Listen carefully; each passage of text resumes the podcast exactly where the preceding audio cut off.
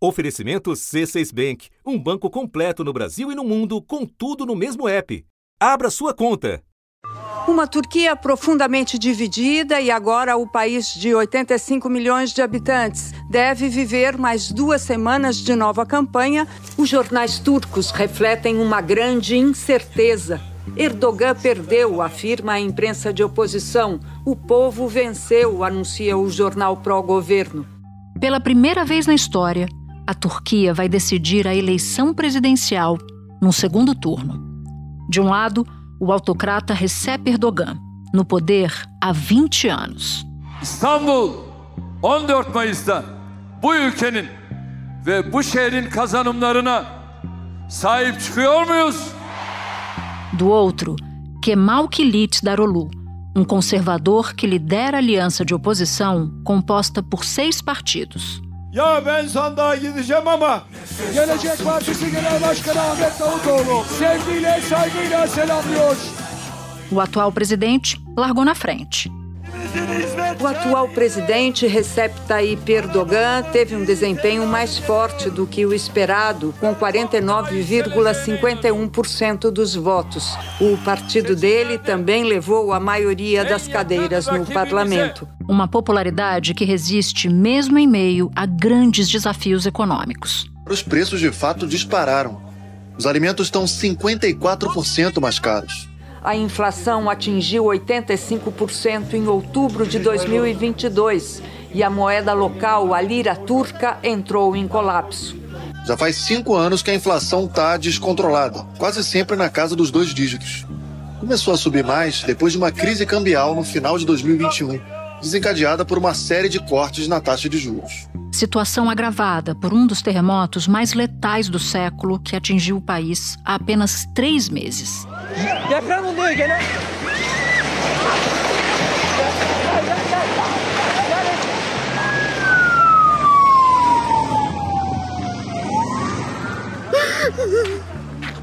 Tamam.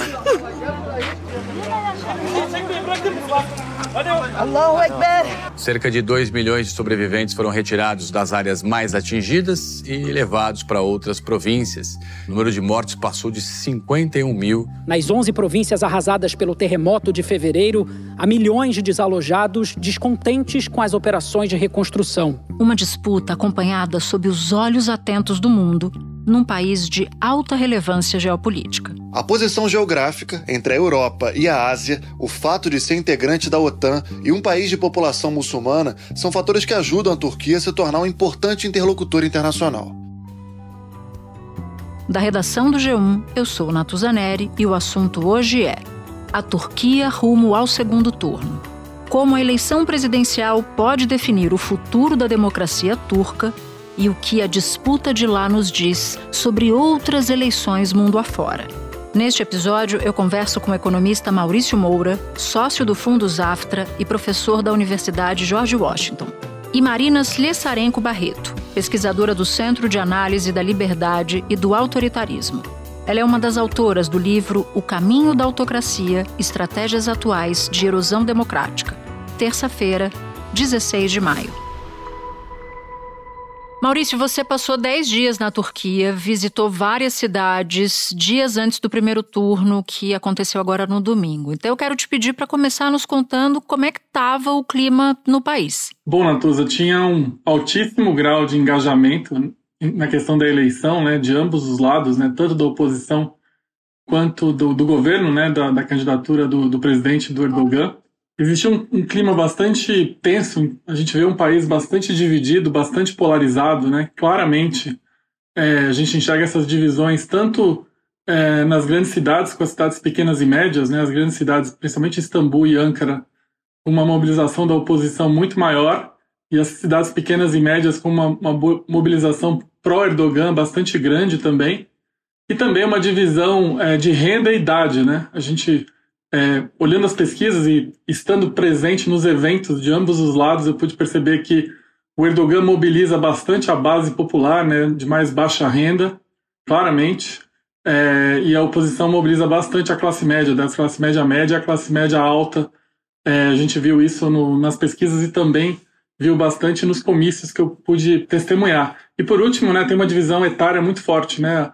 É, pessoas acima de 50 anos, claramente mais pró-Erdogan, e a juventude, principalmente a juventude urbana, né? É, bastante mobilizado contra o governo, né? E você cita esse clima tenso nos comícios do Erdogan e dos partidos de oposição. Num deles você acabou sendo detido, Maurício, e questionado. O que, aconteceu? Conta pra gente esse, esse momento. Eu fui num evento do pró-Erdogan, mas no dia anterior eu tinha ido ao escritório da, da oposição, tinha ido, inclusive, a um evento da oposição. E quando eu estava lá, eu fui abordado por dois policiais é, que me detiveram para fazer perguntas, né? E basicamente queriam saber o que, que eu estava fazendo lá no país, o que, que eu estava fazendo especificamente no evento da oposição, né, no escritório da oposição. Perguntaram se eu era jornalista, mas depois que eles perceberam que eu não era e, e até fizeram um Google na minha frente do meu nome, perceberam que eu não era jornalista, nada, e me liberaram. Mas é, dá, dá uma noção do clima tenso que envolve política na Turquia, né? Para a gente entender é, de que espectro ideológico a gente está falando, dá para você só nos localizar rapidamente o espectro político do Erdogan e o espectro político ideológico, melhor dizendo, da oposição? Na Turquia, né, os partidos políticos eles também se misturam com as etnias, né, Natuza? Ankara vive o dia seguinte com amargura. Votou majoritariamente na oposição, assim como Istambul, Izmir na costa oeste e o leste com a maioria curda. O centro do país, o coração conservador da Anatólia, defende Erdogan. A direita religiosa, que representa mais da metade da sociedade turca, se reconhece em Erdogan, que tem nas mãos a maioria dos órgãos de imprensa do país. O Erdogan, que de 2002, que iniciou essa, essa dinastia dele, né, de mais de duas décadas, ele tinha um espectro mais liberal né, no sentido econômico, né? Ele ele promoveu diversas reformas é, liberalizantes na economia turca. Nas duas últimas décadas, Erdogan conquistou uma base de eleitores composta principalmente por muçulmanos conservadores e de baixa renda, graças ao forte crescimento econômico nos primeiros dez anos de governo. Mas o Erdogan da última década, principalmente depois que, o, que a República da Turquia virou presidencialista, é um estilo de governo mais populista e autoritário, né? Populista na economia, a gente pode elaborar sobre isso, e também autoritário no sentido de de uma maneira ocupar e povoar diversas instâncias de instituições turcas com, obviamente, seus seguidores e, e pessoas mais próximas e mais fiéis ao seu projeto político. Há 20 anos governando a Turquia, Erdogan acumulou poderes, principalmente depois da tentativa de golpe de Estado em 2016. O presidente da Turquia comemora a vitória apertada do sim no referendo constitucional que vai aumentar os poderes dele no país. A mudança para o sistema presidencialista vai ser a mais radical que o país vai enfrentar desde a fundação da República Turca em 1923. 18 emendas foram inseridas à Carta Magna do país. O cargo de primeiro-ministro deixa de existir e o presidente Tayyip Erdogan passa a acumular as funções de chefe de Estado e de governo. E também poderá dissolver o parlamento e decretar estado de emergência, sem precisar mais da aprovação dos ministros. A oposição hoje ela se coloca como é, a volta de uma gestão econômica mais moderna, né? É, mais séria, inclusive. E também é importante mencionar isso do, do aspecto geopolítico. A oposição ela se aproxima muito mais é, dos países do Ocidente do que a, a atual gestão é, turca, né, é, liderada pelo Erdogan. Eu queria falar um pouquinho sobre inflação. Você falou de, de agendas liberalizantes num primeiro, numa primeira fase do Erdogan e da oposição, que se aproxima mais de políticos do, do Ocidente. Eu queria falar sobre como é que está batendo inflação por lá, porque você chegou a mencionar que isso tem um peso importante nessa eleição. Por que, que os preços subiram tanto na Turquia? Tem a ver com a reconstrução depois do terremoto? Tem a ver com a alta de preços em razão da guerra da Ucrânia? O que está acontecendo por lá? Qual é a gênese da inflação alta? Bom, é importante dizer que a inflação é o maior cabo eleitoral da oposição, né? Em qualquer lugar, né, Maurício, do mundo. Mais um lugar que isso se repete. O Erdogan tem um domínio da máquina pública que é muito maior do que a gente está acostumado a ver na, na, América Latina, né? Ele tem, assim, você anda na rua, só tem fotos dele, é, a figura dele aparece predominantemente nos meios de comunicação, então, assim, não é um jogo é, muito igual, né, Natuza? É, claramente, é muito diferente do que a gente está acostumado no Brasil.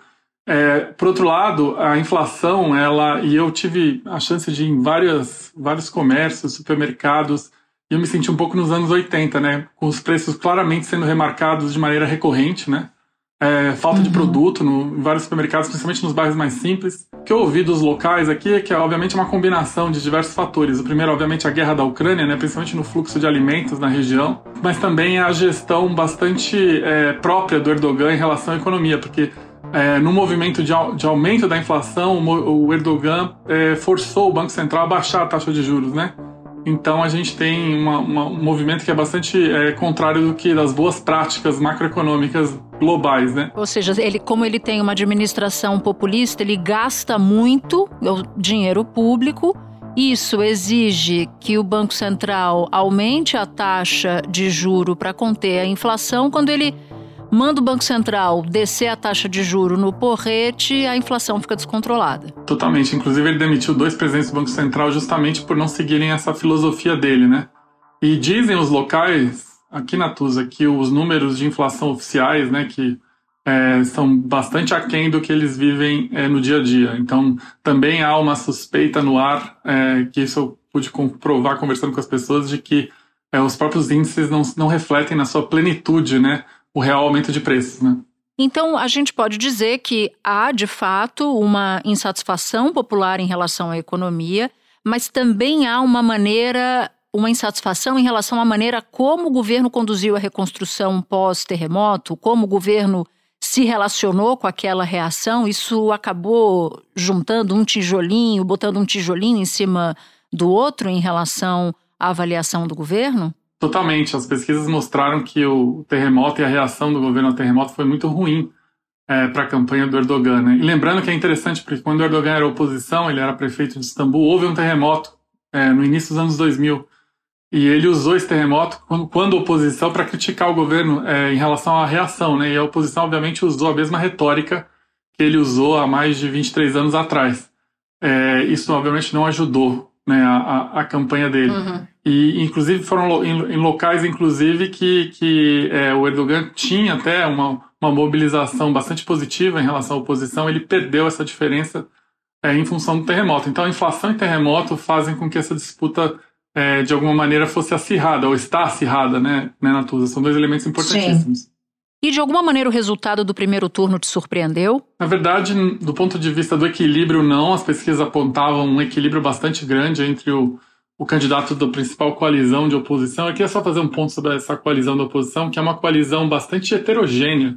É, a gente tem partidos de centro, de extrema-direita, de diversas etnias. E foi uma vitória política eles terem conseguido, de alguma maneira, se organizar para ser contra o Erdogan. Kilit Darolo, um ex-funcionário público que lidera protestos da oposição desde 2017, disse que os turcos conhecem os problemas da economia porque não estão mais enchendo os estômagos.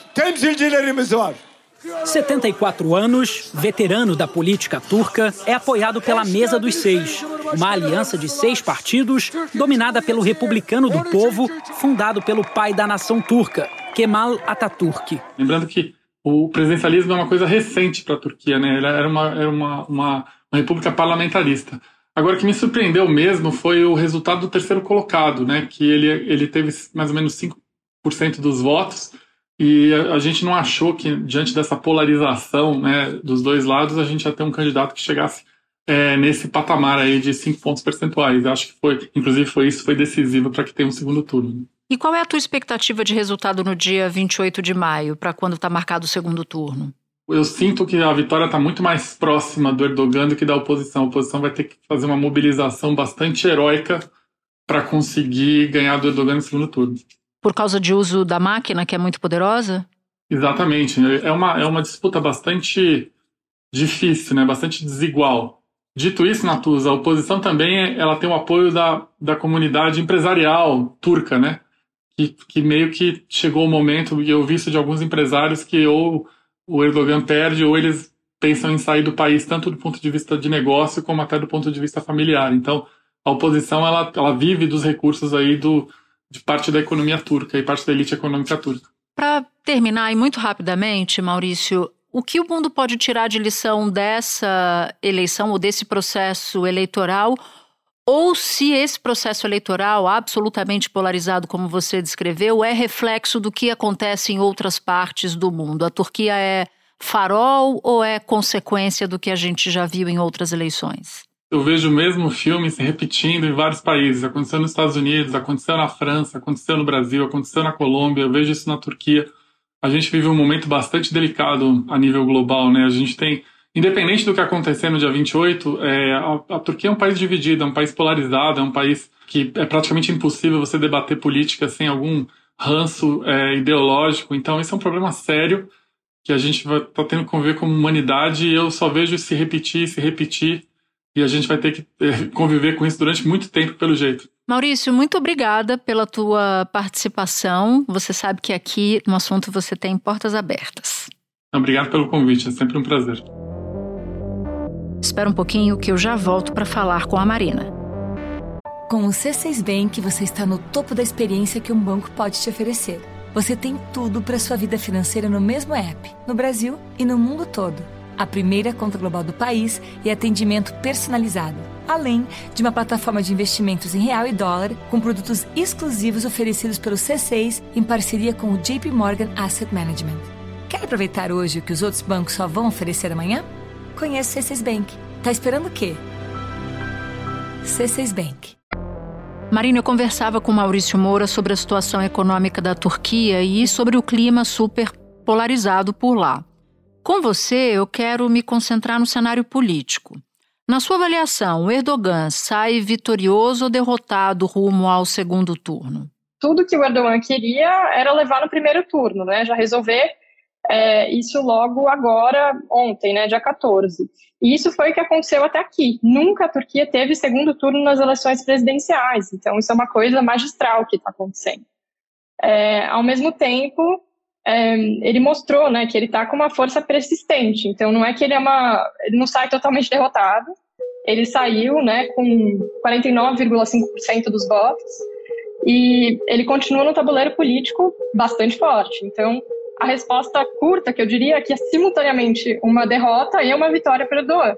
Então, é, falando assim em termos de o que é uma vitória, né? Ele saiu na frente com 2,6 milhões de votos a mais que o, o, o oponente dele, o Kemal Kılıçdaroğlu, é, e ele também conseguiu emplacar a maioria parlamentar, né? Porque não era só eleições presidenciais, eram também eleições do parlamento. Como as nossas no ano passado, né? Exatamente, são combinadas. E embora o partido dele tenha perdido cadeiras nominalmente, ele continuou com maioria e a coalizão de forças dele continua vitoriosa. E uhum. também não está claro como que o terceiro lugar das eleições, que é um candidato chamado Sinan Oğan, é, que é de ultradireita e nacionalista, vai distribuir os votos. Ele já ele ganhou 5,2% no pleito e ele falou que precisa conversar com essa base para decidir como que ele vai instruir os seus eleitores a partir dali. Ele falou que também tem duas coisas que são muito importantes para ele, que é basicamente expulsar os sírios, então, basicamente anti-imigração, uma política anti-imigração, e ele quer tirar, alijar do sistema partidário o Partido Socialista. Então, são pautas que são bastante temerosas e que se aliam a um discurso mais pró-Erdogan, que é efetivamente o que já vem acontecendo há um tempo. Lembrando que, lembrando que a Turquia faz fronteira tríplice com a Síria e o Iraque, né? Só para localizar geograficamente, já que você citou os sírios. Exatamente. É, só que ao mesmo tempo ele falou que ele está aberto a conversar com a oposição. Então tem, tem várias camadas de complexidade aí. Quando você olha o mapa da Turquia, a Turquia tem fronteira com a União Europeia com a Grécia e com a é. Bulgária. Ela tem fronteira com a ex-União Soviética, com a Geórgia e com a Armênia. Ela tem fronteira com o Irã. A Turquia tem fronteira com o Iraque, que foi invadido pelos Estados Unidos duas décadas atrás. Ela tem fronteira com a Síria, que teve a mais sanguinária guerra civil do século XXI. Ela tem margem para o Mar Negro, onde tem costa a Ucrânia e a Rússia.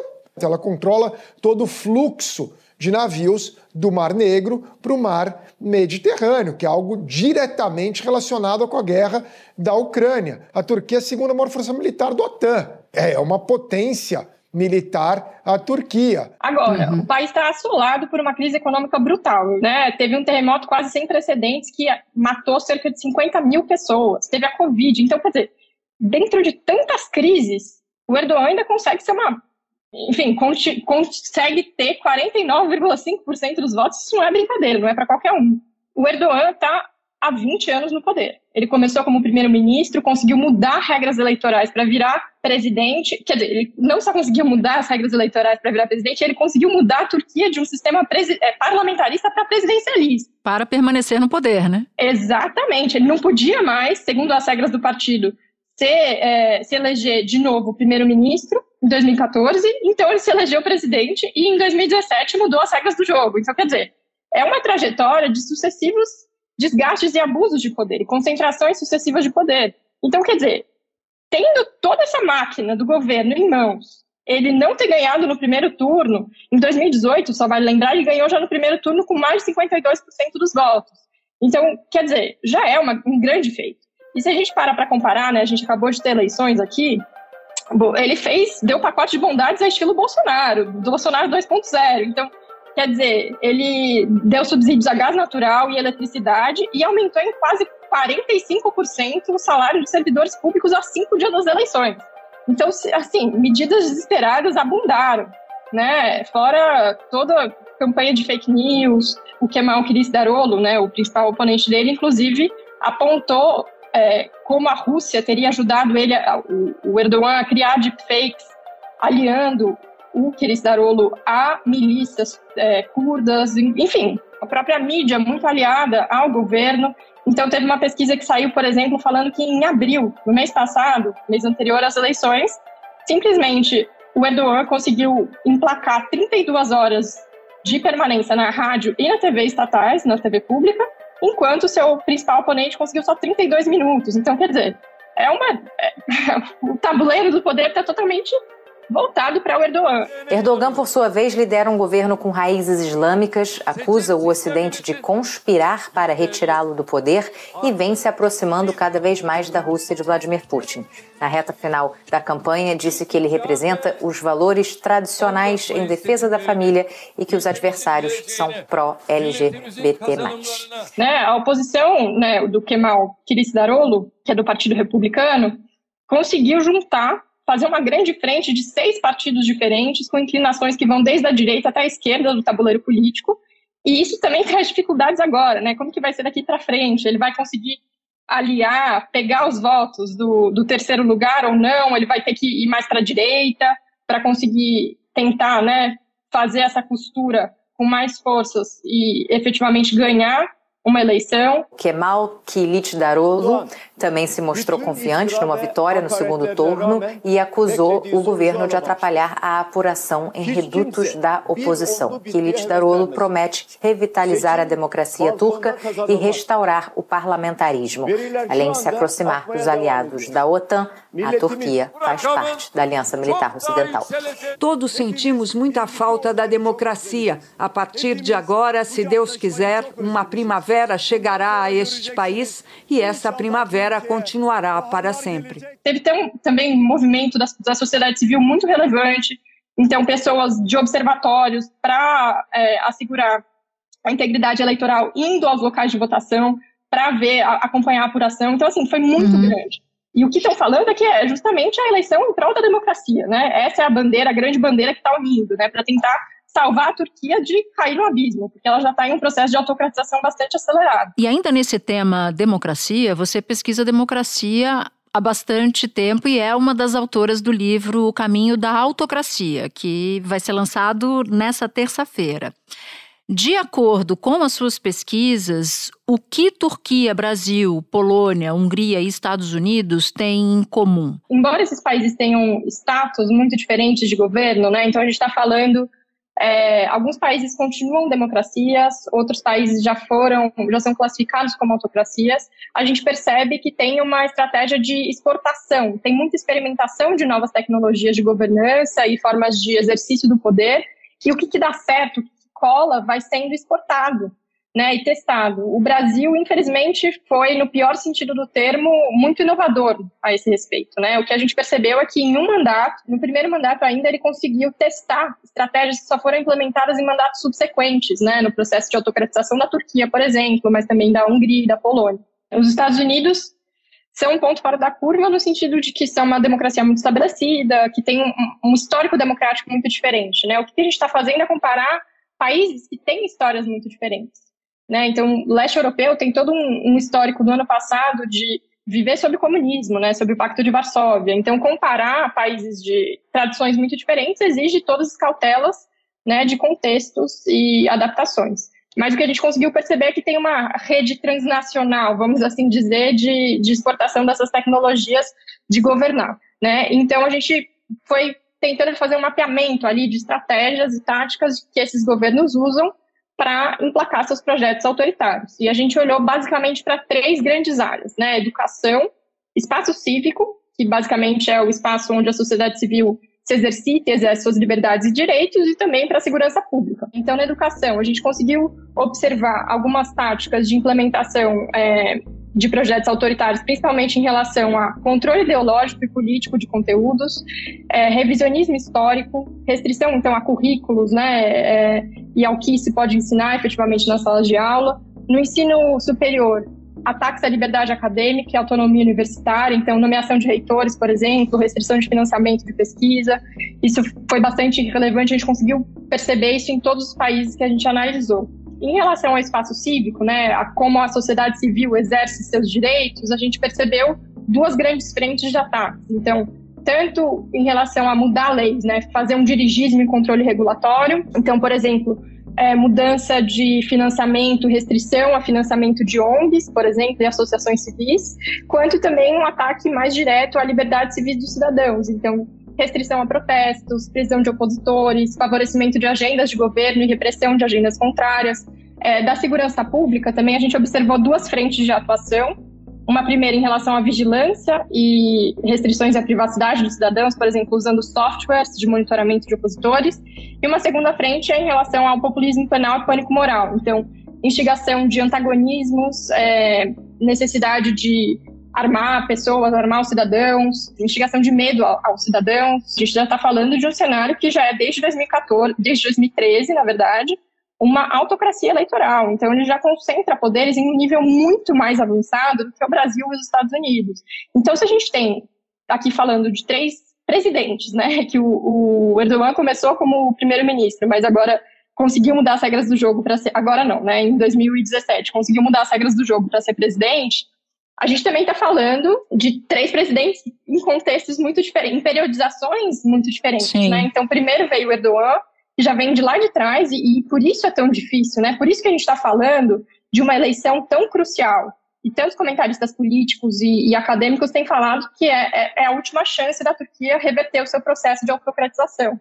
Bom, Marina, aguardemos dia 28 de maio, mas por tudo que eu ouvi aqui nesse episódio, tá parecendo que tá mais para o Erdogan do que para a oposição. Vamos ver se Vamos ver se isso se confirma ou se essa hipótese é contrariada no dia 28. Muito obrigada por sua participação aqui com a gente. Foi muito bom te ouvir. Eu que agradeço, Natuza. Abraço. Tchau, tchau. Este foi o assunto, podcast diário disponível no G1, no Globoplay ou na sua plataforma de áudio preferida. Vale a pena seguir o podcast na Amazon ou no Spotify, assinar no Apple Podcasts, se inscrever no Google Podcasts ou no Castbox e favoritar na Deezer. Assim você recebe uma notificação sempre que tiver um novo episódio. Comigo na equipe do assunto estão Mônica Mariotti, Amanda Polato, Tiago Aguiar, Luiz Felipe Silva, Tiago Kazuroski, Gabriel de Campos, Nayara Fernandes e Guilherme Romero. Eu sou Natuzaneri e fico por aqui. Até o próximo assunto.